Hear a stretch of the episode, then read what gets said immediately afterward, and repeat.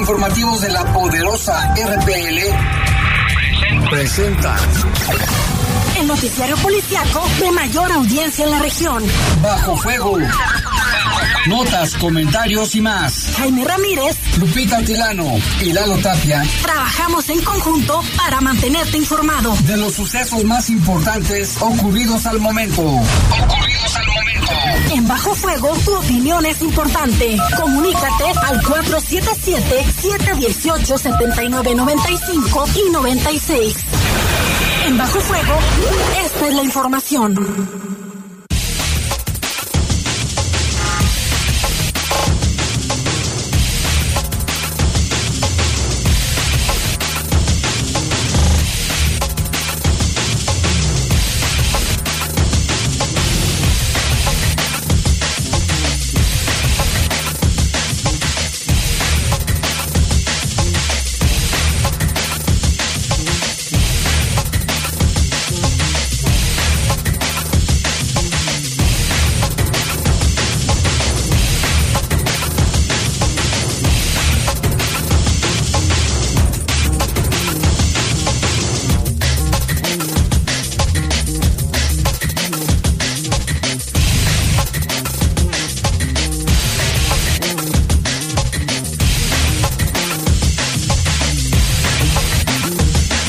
¿Qué tal? Muy buenas y calurosísimas tardes. Gracias por acompañarnos. Ya estamos aquí en Bajo Fuego.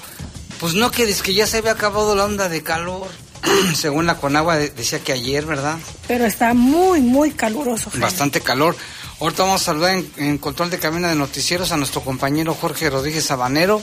Control Master está Brian Martínez. Y en la conducción, Guadalupe Atilano, Jaime, muy pero muy buenas tardes. Gracias a todos los que en este viernesito ya nos sintonizan. Bastante caluroso, estamos a 29 grados. Eh, la máxima para hoy fue de 34 y la mínima de 15. Sin embargo, la sensación térmica pues está un grado más. Eh, escríbanos también desde donde usted nos escuche eh, a qué temperatura está. Recordemos que hay microclimas también aquí en el municipio de León. Para mañana sábado se espera una temperatura máxima de 34 grados y una mínima de 15. Para el día de hoy hay cero probabilidades de lluvia hasta ahorita a las 7 con 3 minutos. De lluvia. Sí. ¿Y mañana? Mañana también es muy, muy baja, entre 1 y 3% de, de probabilidades. Sin embargo, el lunes hay hasta un 46%. De acuerdo a la Conagua, Jaime, se esperan eh, lluvias este fin de semana en algunos puntos del territorio estatal. No precisa en cuáles, pero hay que estar pendientes. Tal vez en la zona sur, ¿verdad? Pero vamos a estar pendientes, ojalá que sí. Poco. Pero para el lunes sí, mira. Sí, ojalá que sí ya llueva. Vamos a hacer la danza de la lluvia a Tlaloc. Decía un amigo que iba a ofrendar a su, a su ex a Tlaloc para que lloviera. Bueno, pues yo soy Jaime Ramírez. Vamos a presentar un avance de las noticias. Así asesinaron a un hombre conocido como el Chupón en la colonia La Piscina. Y también investigan asesinato de una mujer trans en San Juan Bosco. Ah, sí, le dieron en la mera cabeza, fuera de un hotel que está en el Boulevard San Juan Bosco, pero en la parte alta. También eh, una, un suceso muy fuerte fue el, el homicidio de un, un, joven que vendía elotes en la colonia Echeveste y de otros dos hombres en la colonia San Marcos y la colonia La Esmeralda. Y detiene la fiscalía a presunta sicaria en Apaseo el Grande. Esto por haber asesinado a un niño de 11 años. Le tendremos la historia. Por eso está re fea, ¿eh? Pero a todos modos, ¿cómo se atreve a matar a un niño de 11 años de edad? Está muy fuerte esa situación. Y fue allá en el municipio de Apaseo el Grande, donde lo hemos comentado, Jaime. Se han suscitado bastantes eh, acontecimientos violentos muy fuerte, sí. Ajá, en, en la zona de los Apaseos, Villagrán.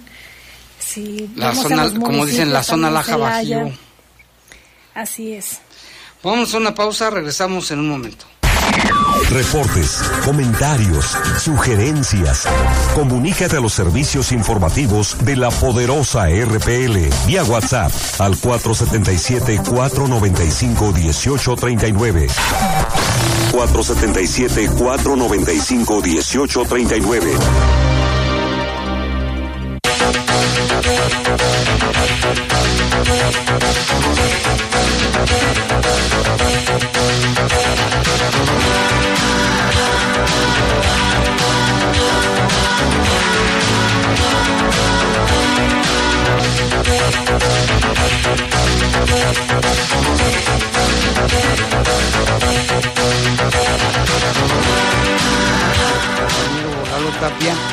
Pero tenemos aquí también, saludamos a nuestro amigo Kamikami.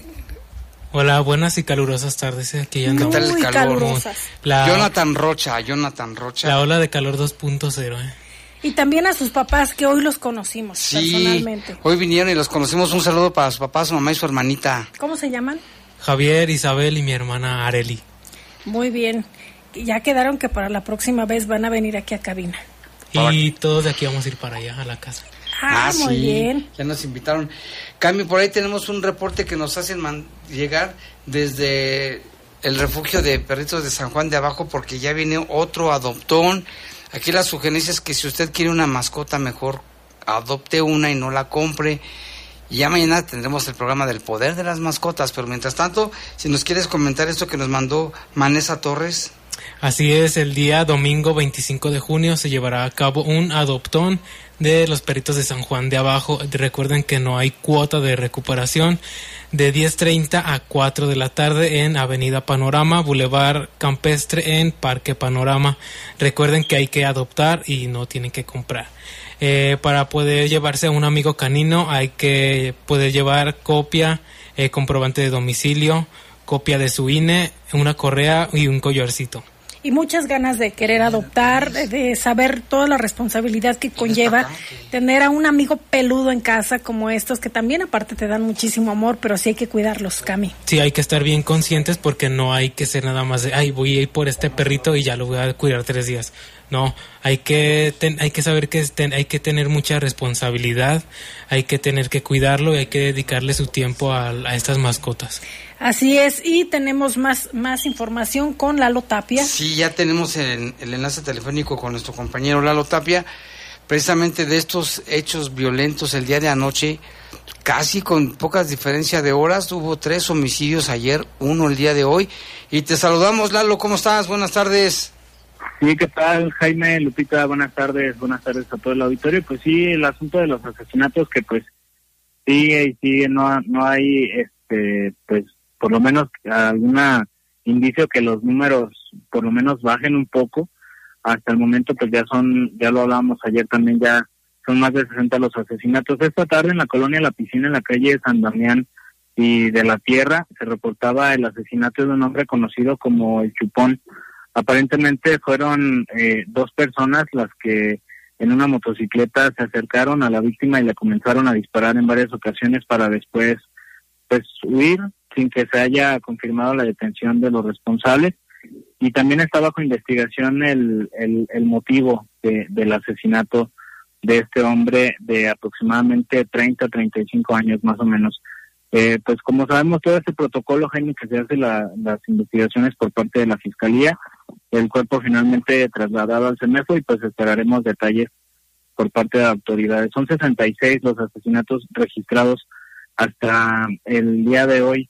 Y bueno, ayer como lo mencionas, también hubo varios casos, unos uno casi, bueno, dos casos casi de manera simultánea en la colonia San Marcos, donde fue asesinado Jorge Luis, conocido como el Tachi. De este caso, eh, pues se habla también de dos personas en una motocicleta que llegaron hasta donde se encontraba esta persona, por la calle León, y le comenzaron a disparar. Esto fue cerca de las nueve de la noche, de las diez de la noche, perdón, allí en la colonia San Marcos. Y también en San Juan Bosco, en el Boulevard San Juan Bosco, eh, cerca de la calle Córdoba. Es la división entre San Juan Bosco y Vista Hermosa. Ahí también se reportaba el asesinato de una mujer trans. Bueno, las autoridades lo identifican como Moisés, conocido como Pamela. Así es la información que da a conocer la autoridad. Este se encontraba, eh, o más bien se localizó a un costado de un motel que está ahí sobre el Boulevard San Juan Bosco, en los escalones de otro negocio, un negocio que está a un lado. Presentaba heridas de arma de fuego en la cabeza y también de los responsables aparentemente fueron dos personas en una motocicleta. Eh, no hay pues tampoco datos de personas detenidas, no hay eh, algún móvil de, la agresión, está también el tema siendo investigado por parte por parte de las autoridades. Y también un poco más temprano, ayer, en la colonia Hacienda Cheveste, se reportaba eh, una agresión contra un elotero. Este hombre se encontraba ahí en, la calle Albañiles y el bulevar en Menegindo Bustos, cuando también dos personas se acercaron y le comenzaron a, a disparar en varias en varias ocasiones. Eh, se confirma ahí su, su fallecimiento. Él estaba pues atendiendo su negocio, aparentemente se encontraba con su pareja al momento de la agresión. Ella no sufrió heridas afortunadamente y la víctima también ya fue este, identificada por las autoridades. José, conocido como el Chespi, se aseguraron pues varios casquillos, también se aseguró una cartulina que los responsables dejaron antes de, de huir y pues tampoco hay mayores datos de los responsables. Y eh, del caso que hablábamos ayer también en Brisas del Campestre GM, la víctima sigue sin ser identificada. La víctima es un hombre de aproximadamente 30 años. Esto que fue dentro de un departamento en donde se aseguraron, además de los casquillos, pipas de cristal. Entonces, por lo menos en este caso, en Brisas del Campestre, pues todo apunta al asunto del consumo de drogas. Y también hubo otro hecho en la colonia La Esmeralda, en donde fue asesinado Cristian Noé, conocido como el Cachetes también asesinado a balazos.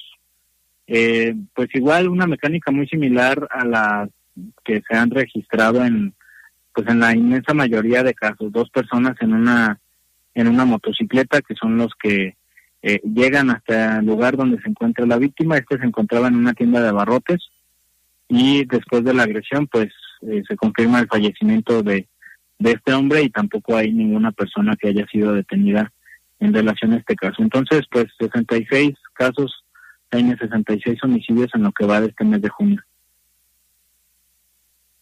Algunos días para que eh, concluya este mes, que se torna también violento, como ya lo mencionabas, el, el año pasado algo similar, pero tengo entendido más o menos el mes más violento fue en mayo.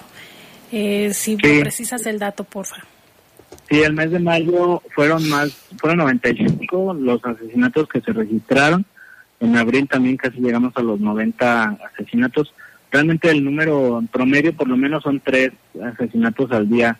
Lupita, el promedio no ha bajado, eh, se ha mantenido ya por un buen tiempo. Antes hablábamos de dos y, y de dos al día o de un asesinato al día. Sí hay, hay ocasiones en las que pues no se registra ninguno en, en 24 horas, pero después hablamos de hasta cuatro o cinco asesinatos y muchos de los casos casi de manera simultánea, como estos de ayer en, en San Marcos y ahí en el Boulevard San Juan Bosco, fue a diferencia de tan solo unos minutos. Oye, Lalo, ¿y qué te iba a decir también de esta situación de los de los homicidios? Generalmente ahora se están dando ya por la tarde-noche, ¿no?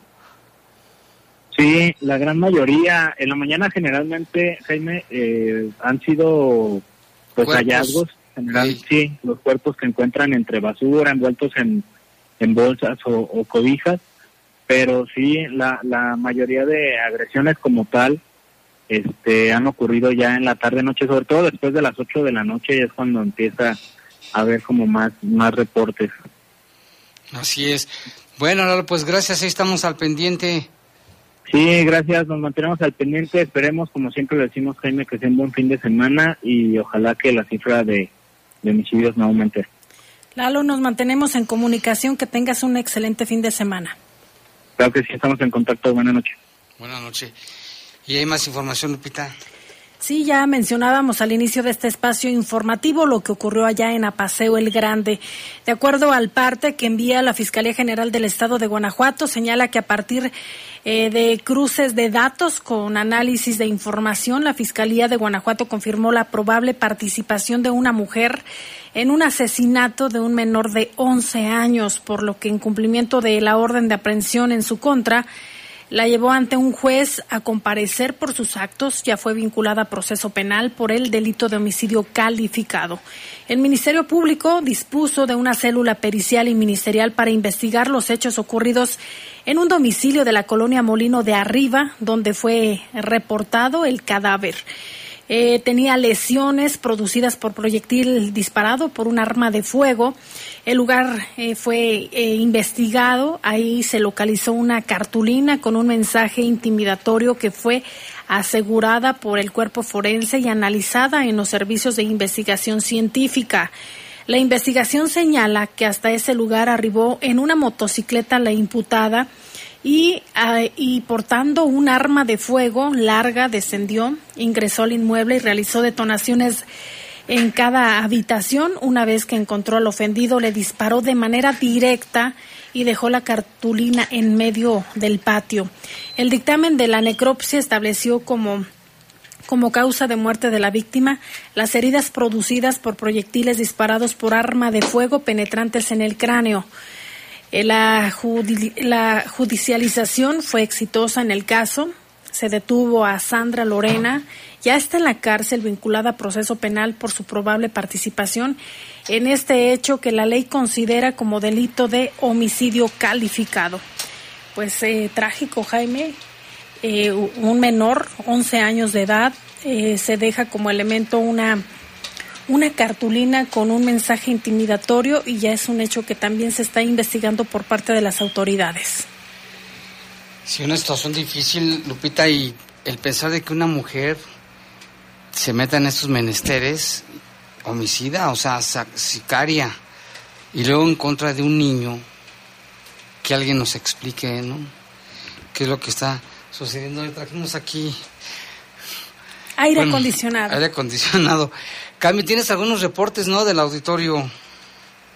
Así es, Jaime, nos hacen llegar algunos reportes. El primero nos mencionan que en la colonia La Industrial, entre calles Cuiseo y Purísima, pegado al río, siempre es la misma situación. Vienen y dejan escombros, cosas de chatarras y hasta montones de muebles ropa y hasta animales muertos. Esto pasa casi a diario, ya estamos aburridos y de hecho hasta avientan la basura hasta el río. Muchas gracias. Atentamente la señora Lupita. Fíjate que aquí nos adjuntan la foto. ¿Qué se ve en la foto? Hay muchos muebles ahí aventados, basura, mucho escombro. Ojalá queden con el responsable porque eso también eh, genera que en temporada de lluvias eh, haya inundaciones y se vean bastantes personas afectadas por esta causa. Lo hemos comentado aquí, Jaime y Cami, respecto a los trabajos que realizan tanto Zapal como Obras Públicas y otras dependencias para desasolvar tanto las coladeras y limpiar los arroyos, pero de nada sirve si la ciudadanía pues no pone de su parte y sigue tirando este tipo de, de cosas tanto a la orilla del río como en la calle, que seguro va a tapar las coladeras. ¿Esto dónde está, Mero Cami? Es en la colonia industrial entre calles Cuiseo y Purísima, pegado a un río. Marinche. Mariches. Mariches. Uno de los principales arroyos que antes causaba muchos estragos y se, se arregló ahí. Pero bueno, vámonos también con... Ah, no tienes más reportes, sí hay bastantes más, uh me acuerdo, Cami Cami. Buenas tardes, excelente programa. Eh, ¿Saben qué pasó? Bueno, aquí nos cuestionan, ¿saben qué pasó con el helicóptero El Halcón?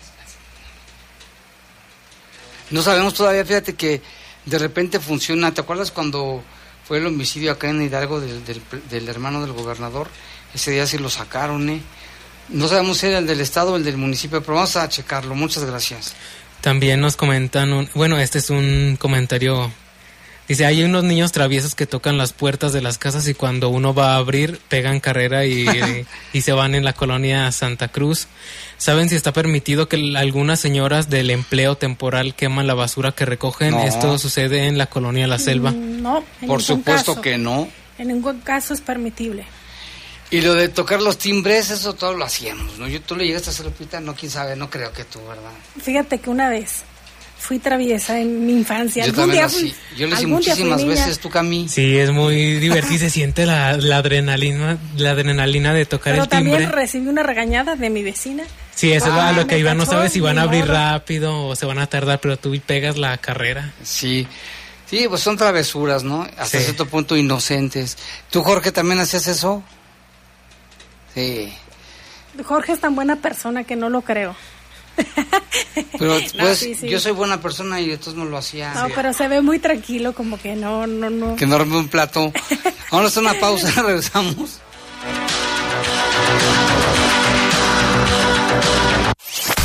Comunícate con nosotros al 477-718-7995 y 96. WhatsApp 477-147-1100. Regresamos a Bajo Fuego.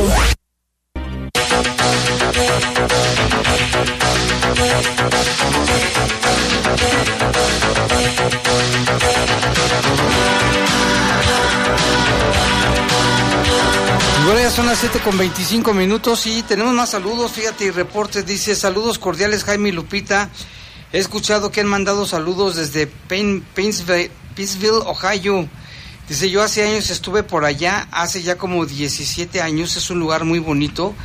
Ya no tuve oportunidad de regresar. Saludos a los de La Hispana, a todos los paisanos que andan por allá. Yo vivía en Chester, nos dice Daniel Hernández. Muchas gracias, Daniel. Y sí, de repente nos llaman desde Painesville, Ohio, y dice que les manda saludos a todos ellos para que nos escuchen. Gracias, Daniel Hernández. Dice que ya no regresó hace 17 años. Pues sí, fíjate que en Estados Unidos todas las ciudades son bonitas, ¿eh? Y Ya qué que bueno que se acuerdan de, de sus paisanos, de sus raíces. de sus raíces, que no se olviden. Dice, buscamos donadores de plaquetas O positivo para el día lunes a las 7 de la mañana en el banco de sangre que se encuentra a un lado del hospital pediátrico. Ah, sí, ahí está el banco de sangre. Dice, es para la niña que se llama Lluvia Valeria Moreno Baeza. Favor de comunicarse al número 479 140 6474 479 140 64 74. Y vámonos con más información. Lupita, tú tienes información fresca de la Fiscalía. Dice, en Guanajuato hay acciones de investigación realizadas en el último bimestre y con ello se ha podido detener a 25 objetivos relevantes en diversos municipios del estado. Con operaciones tácticas, la Agencia de Investigación Criminal logró la captura de 25 individuos por su probable participación en conductas delictivas como secuestro y extorsión en los municipios de Celaya, Apaseo el Grande, Acámbaro, Irapuato, San Luis de la Paz, Apaseo el Alto, San Miguel de Allende, Cortázar, León y Juventino Rosas. Las víctimas, en su mayoría, comerciantes, abarroteros, tianguistas, entre otros, quienes denunciaron haber sido intimidados o violentados para doblegarlos al pago de las famosas cuotas, cobro de piso y otros mecanismos que usan los delincuentes para extorsionar. Asimismo, los actos de investigación liderados por la Fiscalía de Guanajuato permitieron ubicar y capturar a criminales dedicados al secuestro. En los casos denunciados se logró rescatar sanas y salvas a las víctimas y los inculpados en este delito lacerante ya fueron capturados y encarcelados. La intervención de la Fiscalía Especializada en Investigación de Delitos de Alto Impacto derivó en el ejercicio de la acción penal contra estos presuntos criminales, quienes ya se encuentran sujetos a proceso penal o sentenciados. Además, durante la ejecución de cateo se logró asegurar un millón setecientos cincuenta mil pesos en efectivo, drogas, armas y equipo táctico. La Fiscalía de Guanajuato exhorta a la ciudadanía a denunciar en caso de ser víctima de extorsión al número 089 o bien al 800 368 6242. Incluso también se pueden hacer de manera anónima todas sus denuncias. Lo importante es que haya información para que también la autoridad pueda trabajar. Fíjate que hace mucho en Estados Unidos había una campaña que se llamaba Todos Unidos contra el Crimen. Y había, había spots, había televisión, había espectaculares, bardas, donde el objetivo era denunciar cualquier situación sospechosa, carros sospechosos, casas sospechosas, todo, todo, todo, todo, denunciarlo. Y parece que sí les funcionó. ¿No te acuerdas de esa? No, tú también nacías, Lupita. Fue hace como cinco años. Y aquí, y aquí, Jaime, también en Guanajuato hay una aplicación que se llama Procura. Ahí usted puede ma mandar videos, fotografías. Si usted gusta, lo puede hacer de manera anónima o bien escribirles el texto, darles la información respecto a los presuntos delitos que, que se generan en la ciudad. Y esto también es una herramienta tecnológica que ayuda a estar en contacto entre la autoridad y la ciudadanía. Todos unidos contra el crimen. Acá tenemos, bueno, nos comunica, se comunica con nosotros nuestro compañero Jorge Camarillo y dice que sí, hoy andaba sobrevolando la ciudad del Halcón. no quién por dónde, pero dice que sí estuvo, en la noche no vuela porque no está equipado. Alguna vez estuvo equipado, incluso yo hasta lo videograbé. Dice, se necesita un piloto y un copiloto capacitados para volar de noche. Bueno, Jorge Camarillo, pues tú y yo, yo soy el piloto y tú eres el copiloto. Dijo capacitados. Estamos capacitados. ¿Qué te iba a decir también, este, con esta información de que sí vigila el, helicóptero y hay que tener, este, pues mucha información. Lupita, que si repetimos el servicio social de la sangre. Dice, hola, buenas tardes. Quisiera ver si me podrían ayudar a conseguir donadores de plaquetas para el día lunes, ya que el martes operan a mi niña de un soplo en el corazón. Quien gusta ser donador de, de plaquetas tipo O positivo para la niña Lluvia Valeria, favor de comunicarse al 479 10, a ver, de nuevo, 479 14 06 474. Se lo voy a repetir. 479 14 06 474 agradecen eh, de antemano a las personas que, que puedan donar estas plaquetas que se requieren para esta menor que será operada el próximo martes. Así que si usted puede, acuda el día lunes al banco de sangre que se encuentra muy cerca del Hospital Pediátrico de León. Así están las cosas. Y vámonos con otros temas, Lupita. aquí nos estamos asando. Ya parecemos pollos rostizados. Y fíjate que por ello también en León y en otros municipios sigue la escasez de hielo. En Silao el pasado fin de semana un radio escucha que se llama Dieguito, dice, nos comentó que habían ido a comer por ahí y recorrieron el centro de, de Silao y no encontraron hielo. También durante la semana hemos recibido algunos reportes aquí en Bajo Fuego de la falta de hielo en algunas tiendas. Este viernes platicamos con Sebastián, Sebas, ahí estaba también con su mamá Pavi, le mandamos un saludo. Dice, este joven recorrió varias tiendas sin resultados. También se han registrado largas filas en la fábrica de hielo ubicada en la calle Héroes de la Independencia en el Cuecillo. Vamos a escuchar lo que Sebas nos comentó al respecto. Te fuiste a buscar hielo, ¿cómo te fue hoy? No, pues no hay nada de hielo, ya fui a varios Oxxos y tiendas y no, no hay hielo, no les llega. ¿Qué te dicen que qué, por qué o qué? Que no les ha llegado el hielo y que a lo mejor se va a acabar por un tiempo nomás. ¿Y cuántas bolsas de hielo ibas a comprar? Cuatro. Cuatro. ¿Ya recorriste cuántos, cuántas este, negociaciones? Como tres o cuatro, nada más. ¿Y qué te dicen, que va a llegar o no va a llegar?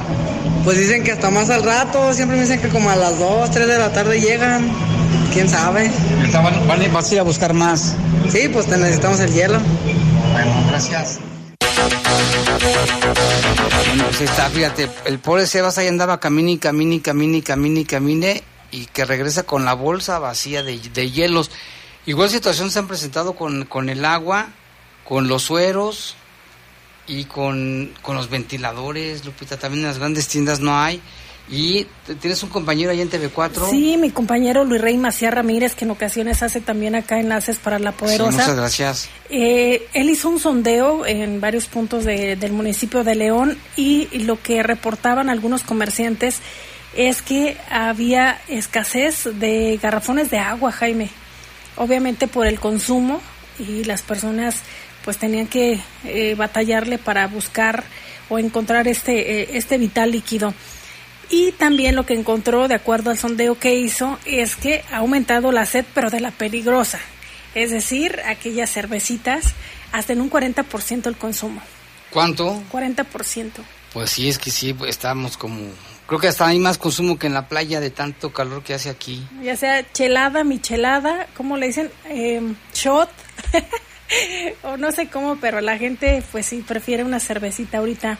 Hay una canción de la este cerveza, ¿no? Cheve, este cheve, la cheve, ¿Cómo va? Cumbia de la cervecita. ¿A poco? A ver cómo va. le han contado, le han contado. Pero bueno. Mira, aquí nos llama Pepe Nava y dice, Jaime, por acá donde el gobernador tiene un rancho, sí vuela diario el helicóptero. Dice, los políticos siempre creen, se creen más importantes que el pueblo. Pues algunos, ¿verdad? Pero bueno, ahí está el comentario de don Pepe, le mandamos un saludo. También desde Estados Unidos nos llaman, dice, hola, saludos para el radio escucha Daniel que estuvo acá en Pennsville, Ohio, y coméntale que todo sigue igual en la hispana. la casita la mexicana, misma rutina de siempre. Ahí está la respuesta para Daniel. Gracias que el que nos manda este saludos desde Ohio. Gracias y mira le dice que nos mande la foto. Si nos puedes mandar la foto te lo agradeceríamos. Por favor. En extremo. También aquí dice, buenas noches, saludos para todos, qué coraje e impotencia ver que cortaron cerca de 30 árboles en la zona del malecón, tres tabachines y frente al mercado La Luz sobre el malecón. Pero dijo la alcaldesa que iban a ser trasplantados creo que 13 y que también eh, se había eh, en alguna zona, no recuerdo ahorita, le mentiría yo si le doy el dato exacto, pero plantaron también muchos árboles porque lo que decía que era importante intervenir esa parte del malecón porque pues ya era necesario y que va a ser para eh, beneficio de la ciudadanía fue algunas de las algunas de las declaraciones que dio Alejandra Gutiérrez. Que dio Alejandra Gutiérrez y además el Semarnat dio el permiso y platicamos con dos arboristas expertos en árboles y que saben de este tema y ese tipo de árboles que estaban ahí también ya estaban muy pegaditos y se entrelazaban las raíces y eso también no es bueno. Y también, ahorita ahí tenemos las entrevistas que les hicimos a estos expertos en, en, en árboles para que nos expliquen. Pues gracias Luis Trujillo.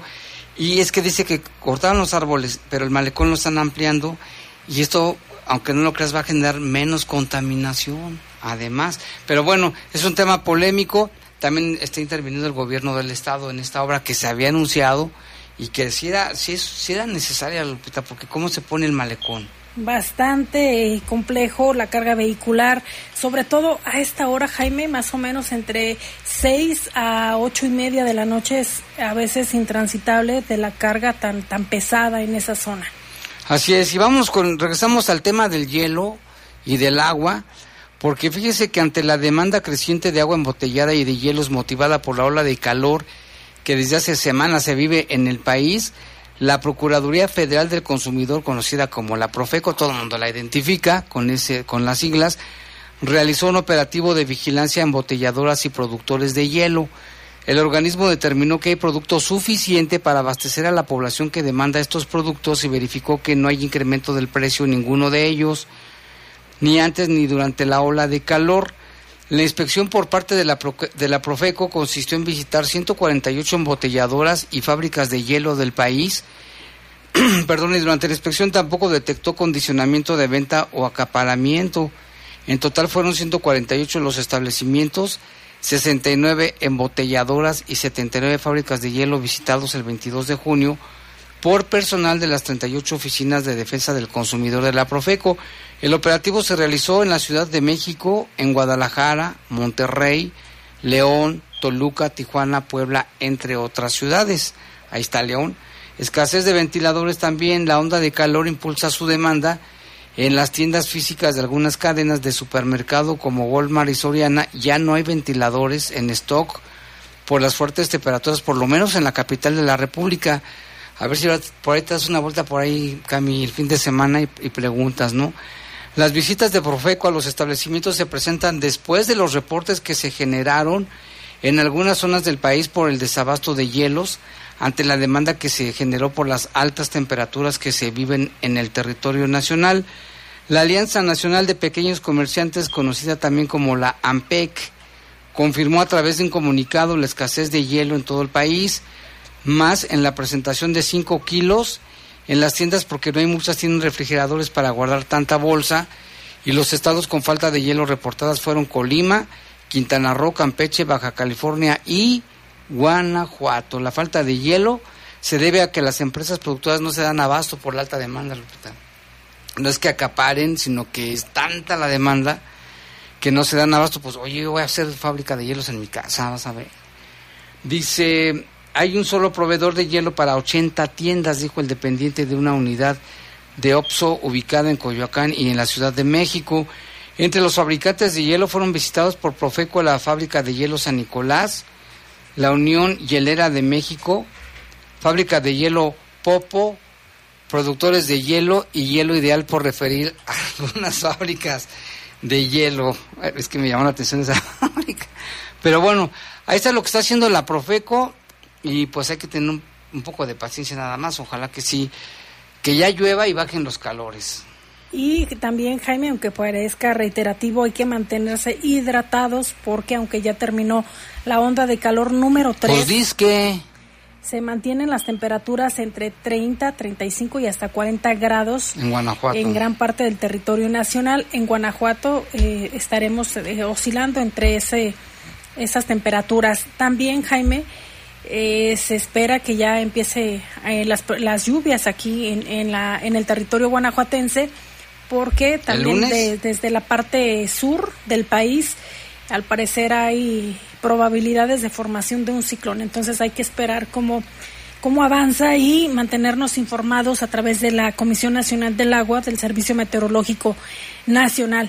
Y mira, Jaime, nos comentaban respecto a esta a estos árboles que están retirando del malecón del río y que también ha habido varios Ah, comentarios tenemos, en- tenemos dos entrevistas con los expertos. Vamos a ver qué varios comentarios ellos. a través de las redes sociales y aquí la Dirección General de Obra Pública dice, eh, les, les contesta a las personas que están eh, pues eh, quejándose respecto a, a estos árboles que mencionan, son 186 los que han talado. Dice lo siguiente, buen día de antemano, como gobierno, dice, de la mano con el gobierno del estado llevamos a cabo las acciones pertinentes para forestar la obra del malecón del río.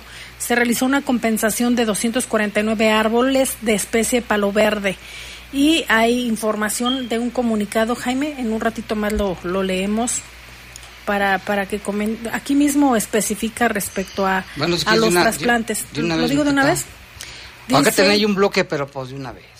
Dice el gobierno municipal en conjunto con la Secretaría de Infraestructura, Conectividad y Movilidad del Estado llevan a cabo las acciones pertinentes para preservar y proteger el entorno natural del municipio, derivado de la implementación de la segunda y tercera etapa de la obra de modernización del malecón del río. Como parte de esto, se realizaron 13 trasplantes de la especie tulipán en las instalaciones de la prepa militarizada ubicada en el Boulevard Timoteo Lozano, los cuales reciben el tratamiento adecuado eh, por parte de especialistas ambientalistas para garantizar la sobrevivencia y salud de los ejemplares, mientras que 63 de las especies ficus, tulipán, tabachín y fresno serán retirados.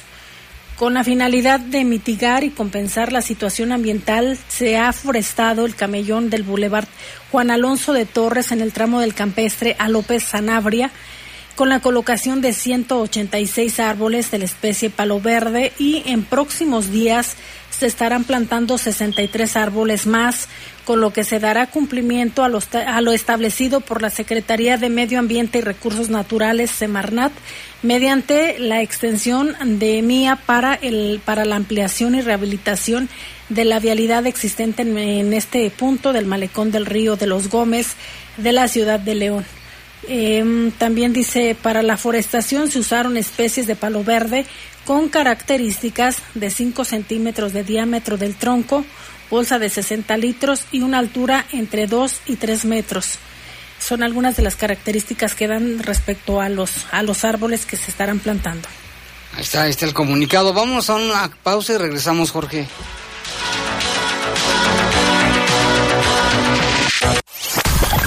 Comunícate con nosotros al 477-718-7995 y 96. WhatsApp 477-147-1100. Regresamos a Bajo Fuego. Reportes, comentarios, sugerencias. Comunícate a los servicios informativos de la poderosa RPL vía WhatsApp al 477-495-1839. 477-495-1839.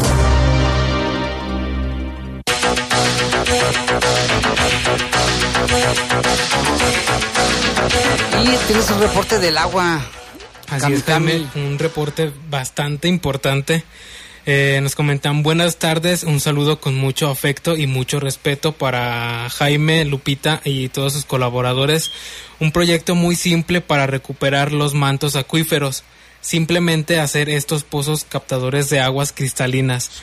A 500 metros de profundidad, las corrientes subterráneas volverán a subir a su nivel. ¿Cómo ves, Jaime? Este, este proyecto bastante interesante. Sí, ya nos lo va a platicar en detalle el señor Urbano Muñoz. Le mandamos un saludo, gracias. Y nos vamos a poner, a poner en contacto con él para conocer más de este, de este tema. Vámonos con los árboles, porque se nos está acabando el tiempo, Lupita. Fíjate que sobre la tala de árboles por las obras del malecón que realiza el gobierno del estado y el municipio, Ricardo Ibelles, integrante de la Fundación de Rescate Arbóreo Fura, nos comentó lo siguiente, lo entrevistó nuestro compañero Jorge Camarillo a comenzar a platicar con él. Ricardo, ¿cómo estás? Hola, ¿qué dicen? Buenas tardes. Oye, platícanos este, sobre este tema de, la tala de árboles, un poco, casi 200 árboles. ¿Cuál es la postura de ustedes? Bueno, la postura de nosotros es, aunque existe un permiso, yo creo que no se justifique el hecho de que estemos perdiendo patrimonio verde a favor del automóvil ha quedado demostrado que este tipo de obras ya no se realizan en las ciudades, al contrario, se han estado en algunos casos eliminando vialidades de esa naturaleza para dar pie a áreas verdes. Entonces yo creo que en ese sentido la sustentabilidad brilla por su ausencia en nuestro municipio. Oye, ¿cuál es el, que, bueno, qué, van a hacer ustedes como fundación que, que tienen preparado porque hay mucha gente que está este, pues muy molesta ¿no? por esto que, pasó. Pues definitivamente de la molestia hay que pasar a una serie de acciones.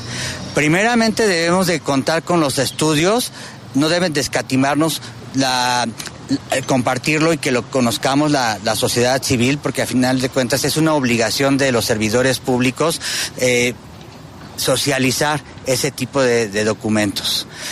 Tanto el estudio que elaboró ya sea la SICOM o obra pública del municipio y que fue presentado a la Semarnat.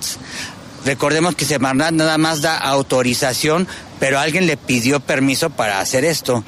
Y la reflexión es, ¿por qué no privilegiamos la presencia de los árboles sobre la presencia del automóvil? ¿Por qué no hubo otra opción mejor para mantener árboles y mantener vialidad en el malecón? ¿Por qué siempre acabamos perdiendo? Y sobre todo ahorita, como está la situación, patrimonio verde, bosque urbano. Entonces, ¿cuál es, cuál es el, el tema? ¿Quién dio permiso? ¿Si están los permisos en regla todo? Pues no es tanto quién dio permiso, sino por qué cuando se elabora el proyecto no se privilegia conservar la naturaleza. El hecho de que tengan permiso no significa que las cosas se hagan bien. Aquí a mis espaldas pueden ver algunos de los ejemplares que están sustituyendo los servicios ambientales de los árboles de gran porte que fueron retirados hoy en la madrugada. Y habrá que preguntarnos si la suma del follaje de todos estos árboles compensa los servicios ambientales que estaban proporcionando aquellos que fueron retirados. Pero además la reflexión es la siguiente, los árboles que fueron retirados desaparecieron de la faz de la tierra y estos árboles ya existían en otro lugar, en un vivero. O sea, ahí estaban proporcionando una parte de sus servicios ambientales. El hecho de haberlos cambiado de lugar y ahora ponerlos aquí no compensa en nada la pérdida de los árboles que tuvimos hoy en la madrugada. Entonces, sí es importante, primero, saber por qué no se privilegia a lo verde, a la naturaleza. Y después, si efectivamente estas compensaciones son las correctas para pues sustituir los servicios ambientales que nos están proporcionando esos árboles. Ahora otra cuestión muy importante, aquí estamos bastante lejos del lugar donde fueron retirados los árboles del malecón y las compensaciones por lo general se solicita que se hagan en la zona cercana al lugar donde, donde fue la afectación. Eso es lo que dice uno de ellos, pero también platicamos con Sebastián Luna. Él es arborista con especialización en mecánica y biomecánica de madera y este es su comentario sobre este tema. Hola, ¿qué tal Jaime? Buenas tardes. Primero que nada, saludos a todos y gracias por tomar en cuenta mi humilde opinión sobre la situación que acaba de acontecer el día de ayer por la tala de los árboles por el malecón del río. Mira, primero que nada, hay que saber y tener consciente quién emite la autorización para la intervención de estos árboles. Como se sabe, la intervención viene por parte de lo que viene siendo federal y estatal, ¿sale? Entonces es importante saberlo. Después de ahí, verificar las condiciones en las que se encuentra el arbolado, los trasplantes, por qué se autorizaron y realmente si fueron bien dictaminados o evaluados por personal capacitado. La otra cuestión que la gente mucho contempla o hay una pequeña polémica es por esta situación de que se talaron demasiados, que creo que en realidad fueron 63 más o menos. Entonces, se contemplan esos 63, pero realmente a veces la distancia que hay entre ellos es lo que hace imposible el trasplante, que de por sí un trasplante es un poco riesgoso. Las probabilidades son muy bajas entre más longevo sea el árbol. Las raíces de árbol están juntos, se entrelazan y esto hace más complicado el cepellón y el banqueo, ¿sale? Y aparte el transporte y traslado a su nuevo sitio de disposición, donde se van a colocar. Entonces, realmente ahorita la polémica que se ha generado es muy importante, porque realmente toda la gente opina y con esta onda de calor se entiende totalmente, ¿sale? Pero hay que ser muy conscientes que el desarrollo y la amplitud o la ampliación de la ciudad va a continuar. Pero lo que es importante es tener buenos evaluadores que realmente conozcan de la materia para poder hacer buenas dictaminaciones, porque esta ampliación en algunos aspectos va a mejorar, en otros va a perjudicar, que en esta cuestión de la tala de los árboles. Pero hay que ser conscientes también que hay puntos negativos, lo cual es retirar árboles longevos o de 30, 20, 30 años de la especie Ficus fresno, tulipán, que fueron más o menos estos 63 árboles que se talaron. Y aparte creo que se trasplantaron 13. Entonces, aunque tú compenses 300 árboles de 2 metros que son pequeños, no equivale a los beneficios ambientales que te dan árboles de este tamaño y este grosor de tronco y de fronda. Entonces, hay cosas buenas y cosas malas. Entonces, yo creo que la ciudadanía debe de ponerse a analizar un poquito la situación, el pro y el contra. Que no todo es malo, claro que sí, pero realmente esperemos que las autoridades hayan hecho una buena evaluación y diagnóstico para poder determinar todo esto que se suscitó el día de ayer. Están nuestras opiniones de expertos eh, del tema. Por eso es importante que la ciudadanía también se, se, se informe porque luego se dejan llevar por lo que dice uno u otro otro. Entonces aquí vale la pena ver la parte y la contraparte.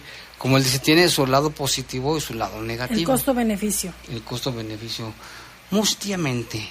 Y también la Secretaría de la Defensa Nacional reportó el fallecimiento del capitán retirado Luis Guzmán Reveles, veterano del Escuadrón 201, que participó en la Segunda Guerra Mundial. Guzmán Reveles, eh, de 96 años de edad, era el último veterano especialista en el mantenimiento de aviación y uno de los soldados del aire más jóvenes que integraron el Escuadrón 201.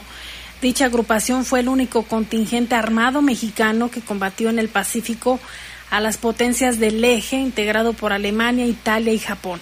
Durante la Segunda Guerra Mundial, recordó la Secretaría de la Defensa Nacional. El capitán Luis Guzmán Nació el 21 de julio de 1926 en la Ciudad de México e ingresó a las fuerzas a las Fuerzas Aéreas Mexicanas el 17 de junio de 1942 como soldado en el Batallón Mixto de Aeronáutica, eh, causando baja del activo y alta en la, en la situación de retiro el 11 de mayo de 1960. El primero de agosto de 1973 solicitó reingresar al servicio activo, pasando a situación de retiro el 16 de diciembre de 1979. Después de 24 años de servicio, ahora se le recuerda así al veterano del Escuadrón 201, Luis Guzmán Reveles. En paz descanse. Sí, en paz descanse. Y acá tenemos más. Bueno, fíjate que ya mandaron la fotografía de allá de Ohio, de la casita. La, la hispana dice: las tiendas de. A ver si lo puedo decir. Pansville, faltan otras, pero otras dos son mexicanas. Y tanto Daniel como la persona que vive allá en Ohio nos manda las fotografías. Está muy bonito, venden cosas mexicanas. Gracias a los dos que nos mandaron las fotografías. Y por acá también tenemos reportes que están en contra de que se hayan talado los árboles, pero decíamos es cosa de investigar y de ver el costo-beneficio. También aquí nos reporta Rafa Vargas en la colonia Morelos, el guaje homicidio doloso número 67, otro más el día de hoy, Lupita. Y vamos a terminar con la tragedia del sumergible que descarta ya totalmente que se recuperen los cadáveres, yo creo que se hicieron, se desintegraron, pero ahora empieza una lucha legal. Tenemos una nota informativa que publica el canal español Antena 3 y lo pasamos porque se me hace que está muy completo. Vemos un momentito señal en directo del puerto de Boston en Estados Unidos. Continúan hoy ¿eh? las labores de búsqueda de los restos del submarino Titán. Ya ayer se dio por muertos eh, oficialmente a los cinco tripulantes del sumergible. La Marina estadounidense ya detectó el domingo pasado una señal de que este submarino podría haber implosionado. Una de las personas que más sabe de inmersiones, James Cameron, el director del Titanic de la película, él piensa que el diseño de esta nave era arriesgado. Ocean Gate no debería haber hecho lo que estaba haciendo, lo tengo claro. Me gustaría haber sido más contundente alertando de eso, pero no sabía que no tenían certificación. Ha sido una búsqueda de Titana a gran escala, cuatro días contra reloj, con un enorme despliegue de medios. Estamos hablando de una operación multimillonaria y la pregunta ahora, José Ángel Abad, es ¿quién va a pagar todo esto? Es la batalla a punto de comenzar. De manos había detectado la explosión, pero como no había confirmación, en la urgencia por encontrar supervivientes no se perdió tiempo en mirar contratos ni responsabilidades. Ahora sí llega la hora de los abogados y de los expertos que tanto advirtieron de que el deterioro del casco de fibra de carbono y titanio a esas profundidades podía hacer que el Titán, más que visitar, acabara reposando junto al Titanic. La búsqueda continúa con la esperanza de hallar restos que faciliten la investigación sobre la implosión y que se sumarían a los ya encontrados. Encontramos los extremos delantero y trasero del casco. Ese fue el primer indicio de que había ocurrido algo catastrófico. Los restos de los pasajeros serán difíciles de encontrar. Su muerte se habría producido en cuestión de segundos. Cuando se produce la implosión, ellos ya no sienten nada, o sea, desaparecen, se, se, se atomizan. El cofundador de la empresa del sumergible se enteraba en una entrevista en directo de los escombros hallados. Me llegan noticias de que se han encontrado algunos restos. ¿Perdona? ¿Qué se ha encontrado? Restos en la zona. Lo siento, no tengo más detalles. Los familiares de las víctimas intentan digerir la noticia. Según la tía del joven de 19 años que viajaba con su padre, el chico no quería unirse a la expedición. Mi sobrino estaba aterrorizado. Hizo ese viaje para complacer a su padre por el Día del Padre. Al menos da cierta tranquilidad pensar que no sufrieron. Es el sentimiento con el que prefieren quedarse. Que no sufrieron, es lo que los familiares tienen, entre comillas, el consuelo de, este, de esta tragedia. Y ya casi nos vamos, Lupita, ¿qué más tienes por ahí? Sí, Jaime, ahorita, mira, está transmitiendo Nayib Bukele en la, en la Ah, ese inauguración. Nayib, le, le tengo guardado unas cosas. La Nayib inauguración de los Juegos Centroamericanos y del Caribe allá en San